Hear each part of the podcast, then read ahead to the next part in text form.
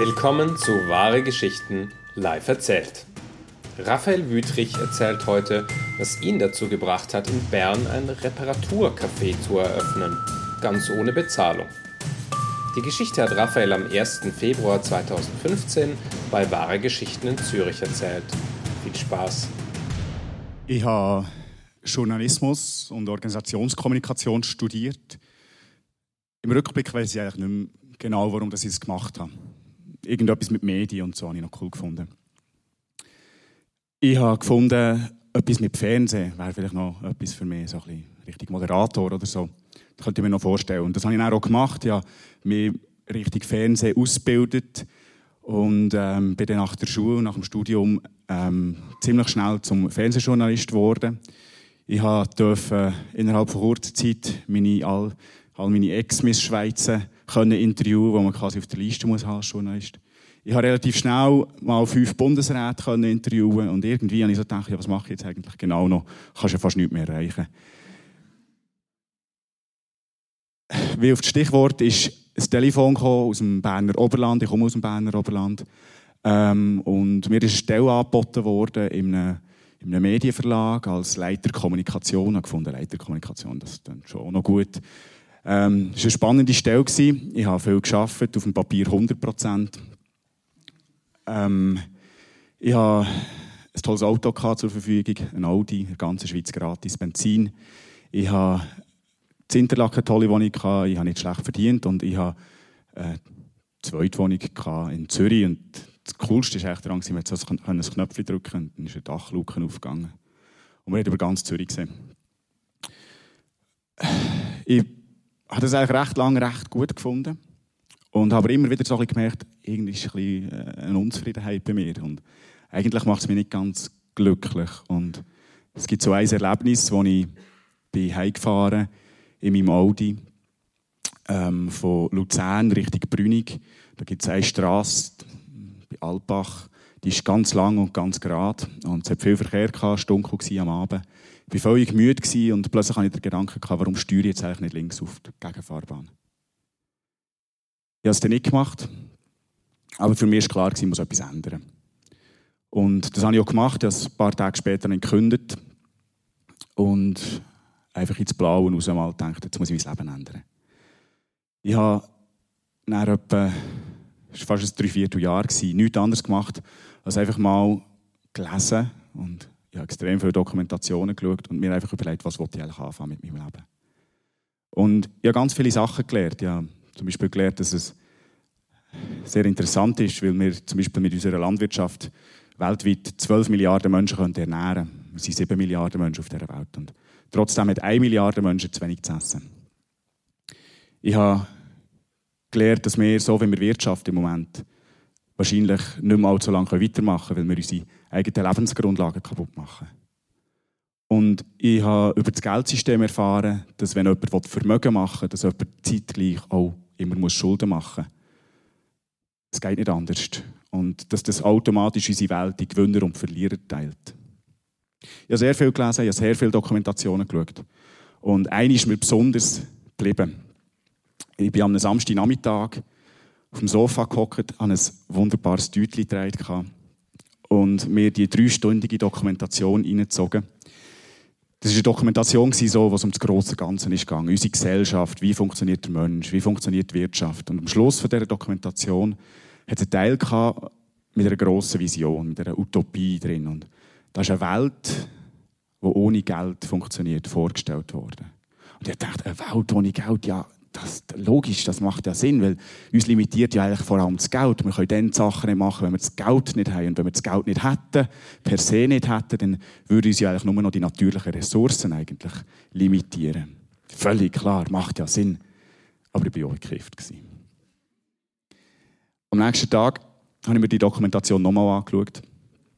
Und in der darauffolgenden Woche habe ich eigentlich nichts mehr anderes gemacht, als versucht herauszufinden, warum das, das nicht funktionieren sollte. Und eigentlich mache ich das heutzutage immer noch.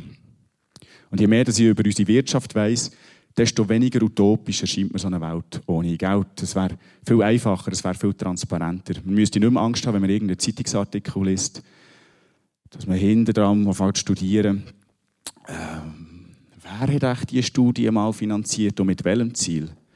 Und wenn ich die Lasagne in den Ofen schiebe, müsste ich glaube nicht mehr Angst haben, dass da plötzlich Ross statt Rind könnte drin sein Wobei, gegen Ross ist eigentlich auch nichts auszusetzen. Und ich habe einfach das Gefühl, es könnte eine ehrlichere Wirtschaft sein. Eine ehrlichere Wirtschaft, wo man nicht die ganze Zeit das Gefühl müsste dass man irgendwie über einen, über einen Tisch abgezogen wird.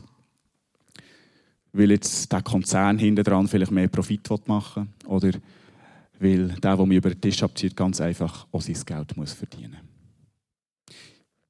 Es gibt natürlich auch sehr viele negative Aspekte von so einer Welt ohne Geld und ich werde auch gar nicht alle aufzählen. Ich sehe es ja schließlich auch in euren Gesichtern, dass ihr nicht ganz überzogen seid davon. Wenn mich aber fragt, ja, wie stellst du dir das vor, so eine Welt ohne Geld? Mache ich es manchmal ganz simpel und einfach und sage einfach, schau, wenn du gratis Essen hättest, du hättest eine gratis Wohnung, du hättest eine Flatrate auf deinem Handy, kostenlos, du hättest einen Laptop, du hättest ein Auto und ein GA, du hättest einfach alles, was du brauchst, kostenlos. Würdest du dann auch kostenlos arbeiten? Teil Menschen finden also, ja, ja, ja, vielleicht. Ganz viele Menschen finden, nein, du spinnst, funktioniert hin und vorne nicht. Und ich werde euch jetzt auch gar nicht weiter vollstoßen über eine Welt ohne Geld. Aber mir persönlich gibt der Gedanke extrem viel Sinn.